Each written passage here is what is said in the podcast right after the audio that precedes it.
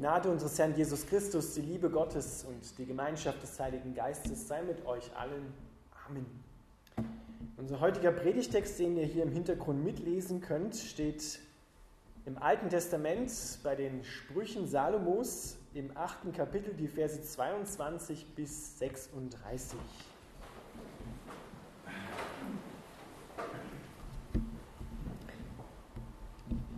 Die Weisheit bittet um Gehör, ist es überschrieben. Und von der Weisheit ist hier auch die Rede. Der Herr hat mich ganz am Anfang geschaffen, als erste Schöpfung noch vor allen anderen. Ich wurde vor ewigen Zeiten eingesetzt von Anfang an, noch bevor es die Erde gab. Ich wurde geboren, noch bevor die Meere erschaffen wurden, noch bevor aus den Quellen Wasser hervorsprudelte. Bevor die Berge und Hügel geformt wurden, wurde ich geboren bevor er die Erde schuf und die Felder und den Ackerboden. Ich war da, als er den Himmel errichtete und die Linie des Horizonts über dem Meer zog. Ich war da, als er die Wolken an den Himmel setzte, als er die tiefen Quellen der Erde gründete. Ich war da, als er dem Meer seine Grenzen setzte, über die das Wasser nicht hinaus konnte. Als er das Fundament der Erde legte war ich als Baumeisterin an seiner Seite. Ich war seine Freude Tag für Tag und genoss zu jeder Zeit seine Gegenwart. Ich spielte auf der Erde und freute mich über die Menschen. Deshalb, meine Söhne, hört auf mich, denn wer meinen Weg wählt, ist glücklich. Hört auf meinen Rat und werdet klug, verachtet ihn nicht. Glücklich ist, wer auf mich hört und täglich an meinen Toren nach mir Ausschau hält und vor meinem Haus auf mich wartet. Denn wer mich findet, der findet das Leben und gewinnt die Anerkennung des Herrn. Wer mich jedoch verfehlt, der vernichtet sich selbst. Wer mich hasst, der liebt den Tod. Lieber Vater im Himmel, wir bitten dich, dass du uns deine Weisheit schenkst. Amen.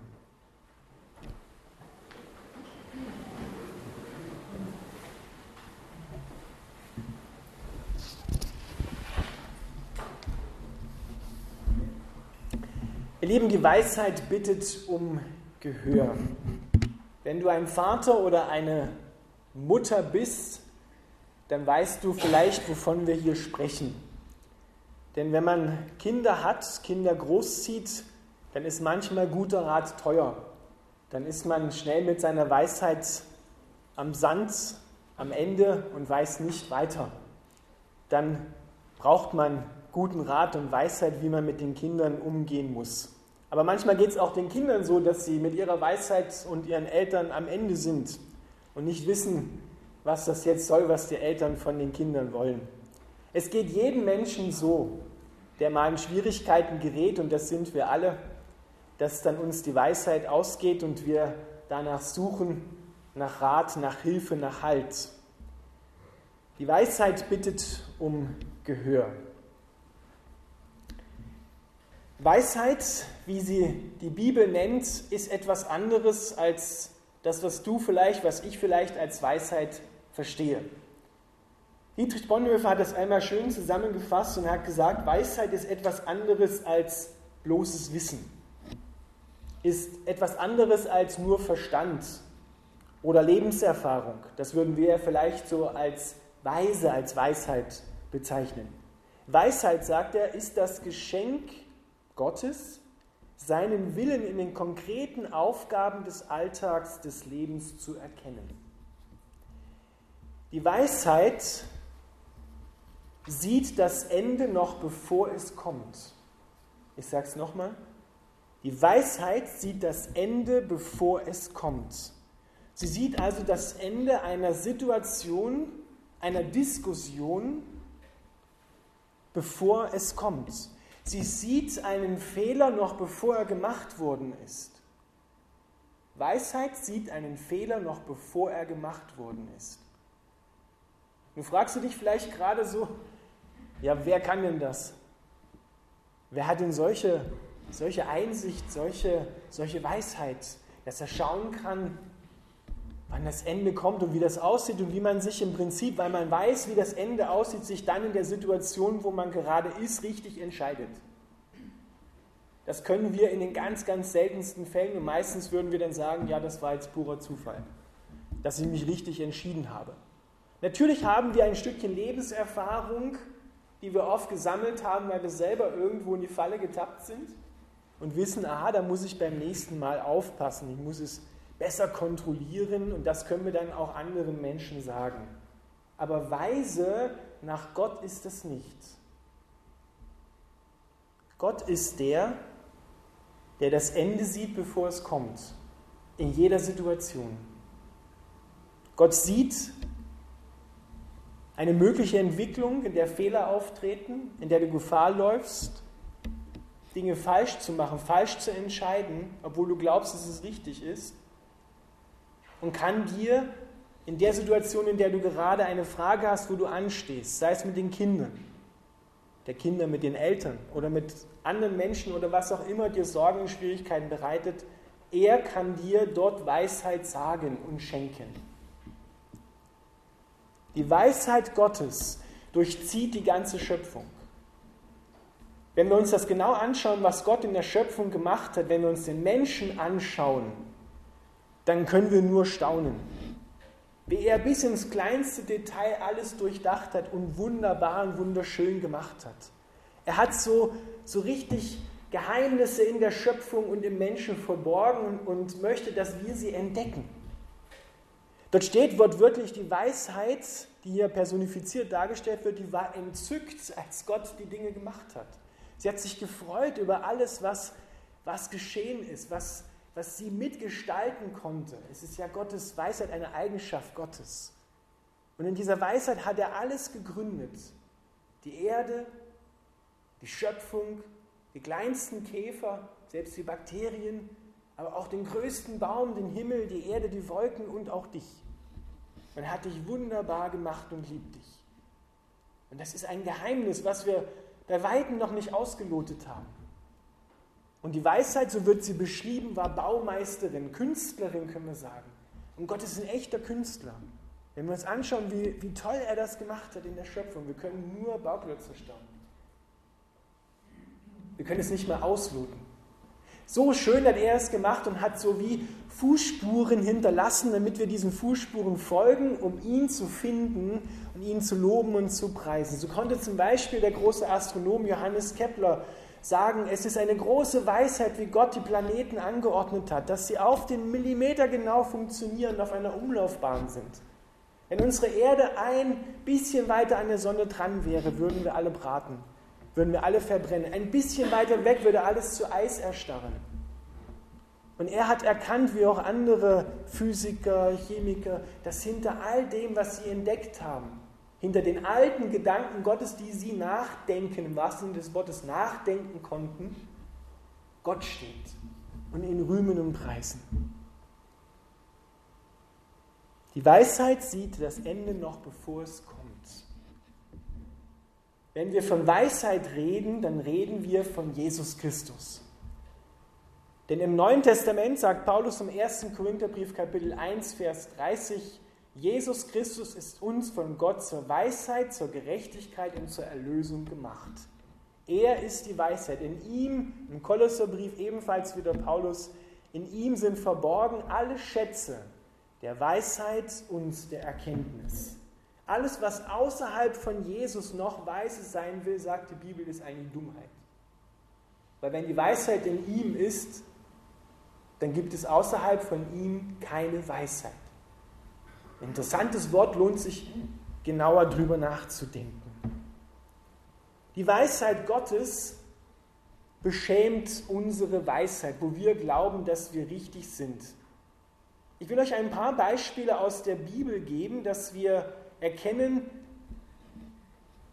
wie wir menschlich oft glauben, dass wir richtig liegen und dabei uns aber auf einen ganz völlig falschen Weg begeben. Eine der Geschichten, in der das deutlich herauskommt, ist Jesus und die Ehebrecherin. Da wird von den Pharisäern eine Frau beim Ehebruch erwischt und nach dem Alten Testament, nach dem Gesetz muss sie gesteinigt werden. Eigentlich auch der dazugehörige Mann. Der kommt da drinnen nicht vor, warum auch immer. Sie bringen sie vor Jesus und sagen, Jesus, ist es nicht richtig, ist es nicht die Wahrheit, dass diese Frau Unrecht getan hat und gesteinigt gehört, getötet gehört? Und Jesus sagt, wer ohne Sünde unter euch ist, ohne Schuld, noch nie was falsch gemacht hat, der hebe den ersten Stein oder werfe den ersten Stein. Nacheinander, als sie dann so in sich gehen, lässt jeder seine Steine fallen und geht nach Hause. Und dann fragt er die Frau, ist da noch jemand, der dich verurteilt? Und sie sagt, niemand. Und dann sagt Jesus, ich verurteile dich auch nicht. Geh hin und tu es nicht wieder. Sündige hinfort nicht mehr. Hatten nicht die Pharisäer recht? War es nicht die Wahrheit, dass sie getötet gehört nach dem Gesetz Gottes? Wer von beiden hat nun recht? Wer von beiden hat nun die Weisheit? Jakobus schreibt in seinem Brief, die Weisheit, die von oben kommt, zielt immer auf Frieden, lässt sich belehren, zielt immer auf Leben. Gehen wir zurück zur Geschichte. Das, was die Pharisäer wollten, ist eine Wahrheit, die tötet. Sie führt zum Tod. Sie ist eine Frucht vom Baum der Erkenntnis von Gut und Böse, der kein Leben hervorbringt. Jesus ist die Wahrheit und das Leben.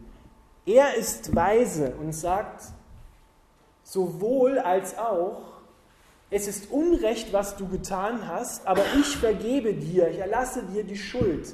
Denn er sagt ja nicht, ja, schwamm drüber, mach so weiter wie bisher, äh, die anderen haben alle Unrecht, sondern er sagt, geh hin und tu es nicht wieder. Das ist, er nennt die Sache Unrecht, aber er sagt, ich will, dass du lebst. Die Wahrheit ist, ich schenke dir dein Leben. Und warum konnte er das sagen? Weil er den Preis dafür bezahlt hat. Er wurde dann nicht gesteinigt, aber getötet am Kreuz. Deshalb konnte er ihr vergeben. Beides zusammen, Wahrheit und Leben, das ist Weisheit. Wahrheit ohne Leben tötet. So, so kann Paulus sagen, der Buchstabe tötet, aber der Geist macht lebendig. Ein zweites Beispiel, wo wir wieder erkennen, dass der Buchstabe tötet, ist die Geschichte vom barmherzigen Vater, der verlorene Sohn.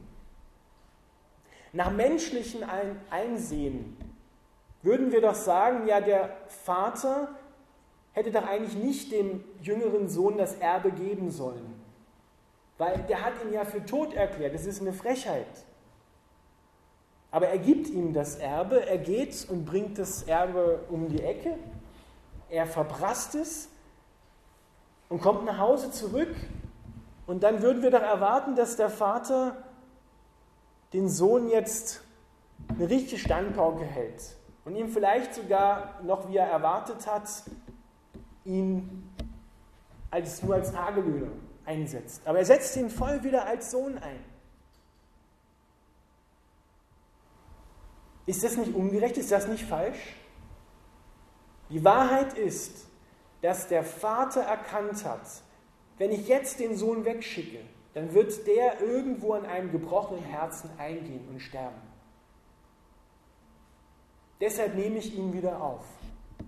Der Sohn hat um Vergebung gebeten. Es war Unrecht, was er getan hat, aber der Vater will, dass er lebt. Der ältere Sohn, der ist darüber gar nicht erfreut, der will nicht zu diesem Fest, den das, was der Vater veranstaltet, hineingehen, sondern der fühlt sich ungerecht behandelt und sagt, ja, habe ich nicht immer genau alles richtig gemacht, was du wolltest. Und du hast mir nicht mal eine Ziege gegeben und jetzt schlachtest du das gemästete Kalb, sozusagen die Hausratsversicherung der Familie.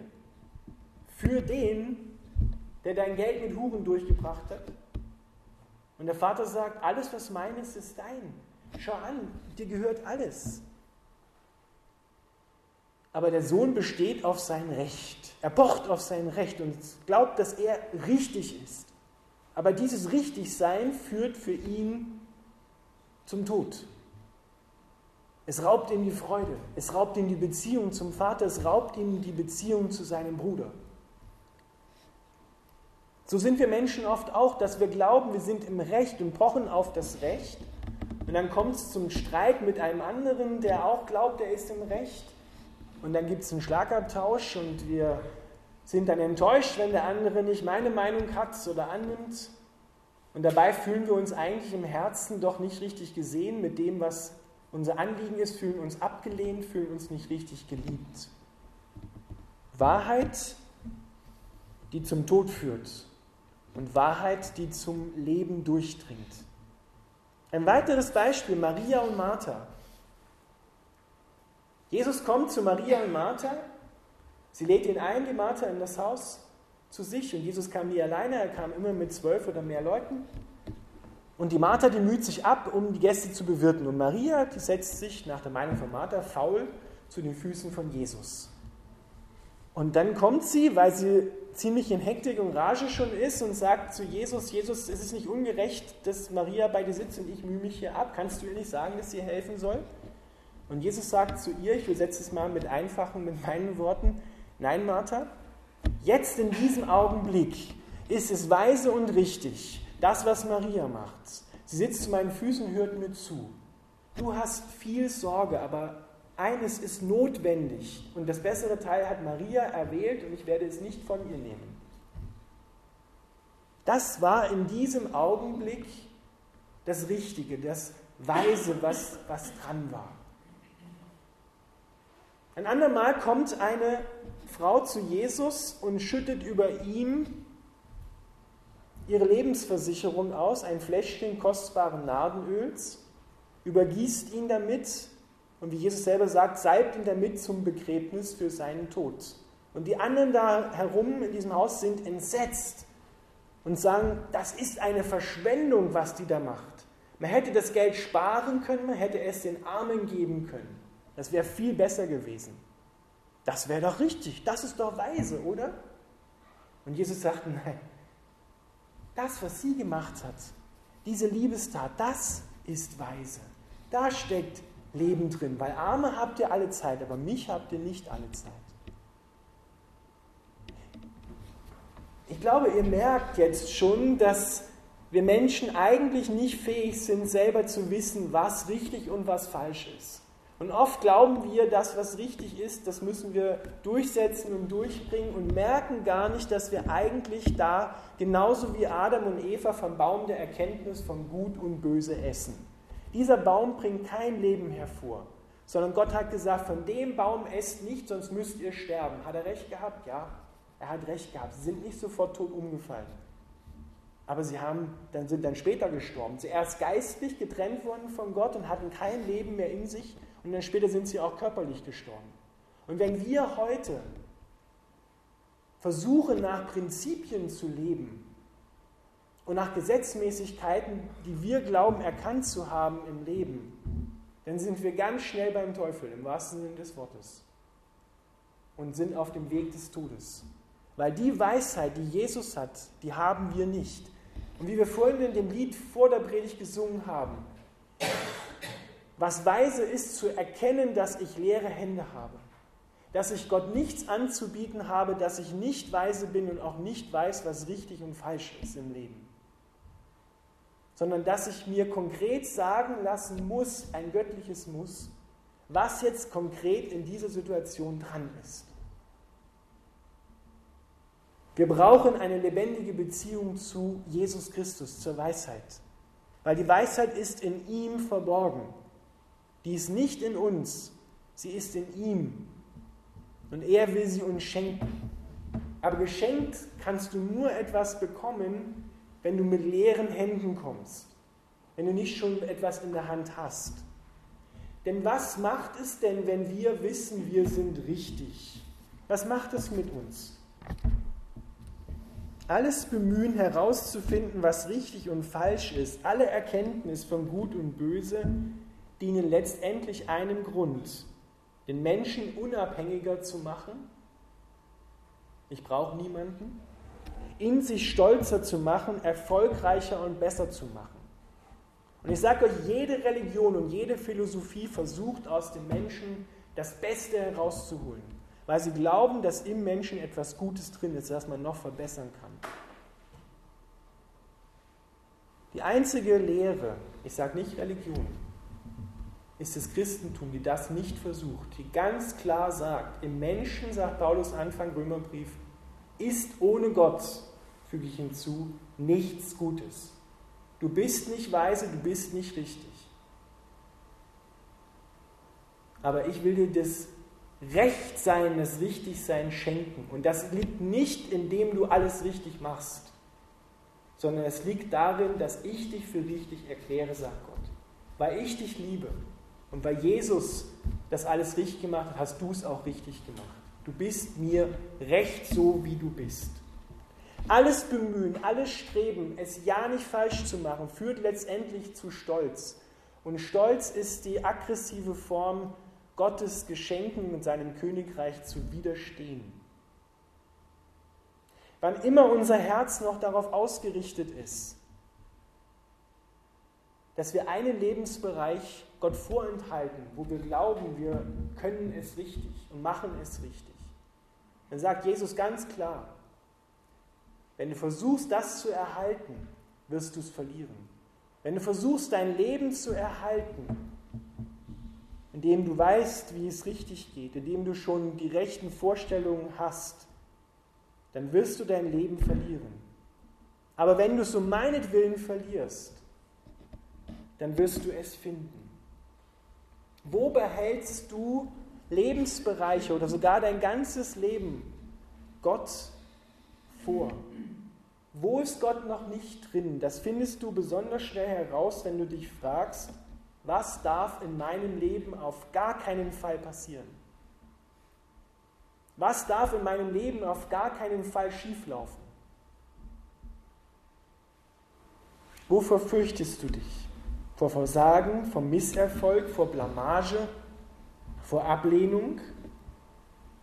Das sind immer Bereiche, wo wir Angst haben, nicht richtig zu sein, nicht richtig zu machen, sondern falsch zu sein, abgelehnt zu werden was immer es auch ist, wer viel zu verlieren hat, der hat auch viel Furcht. Aber wer nichts mehr zu verlieren hat, weil er alles Gott übergeben hat, der wird wirklich frei. Wer sein Leben retten will, der wird es verlieren, aber wer es um meinetwillen verliert, sagt Jesus, der wird es finden. Wo hast du Bereiche, wo du sagst, das kriegen wir schon hin? Mit ein bisschen Anstrengung kommen wir da schon heraus. Augen zu und durch. Diese Lebensbereiche überlasse Gott. Überlass das Sorgen Gott. Überlass die Fragen deiner Identität Gott. Schenk ihm deine Vergangenheit, damit du eine Zukunft hast. Lass ihn dort ein in diese Lebensbereiche. Das ist wirklich weise. Jesus sagt im Neuen Testament, wer sein Haus auf Sand baut, das ist einer, der mein Wort nicht hört und auch nicht danach tut.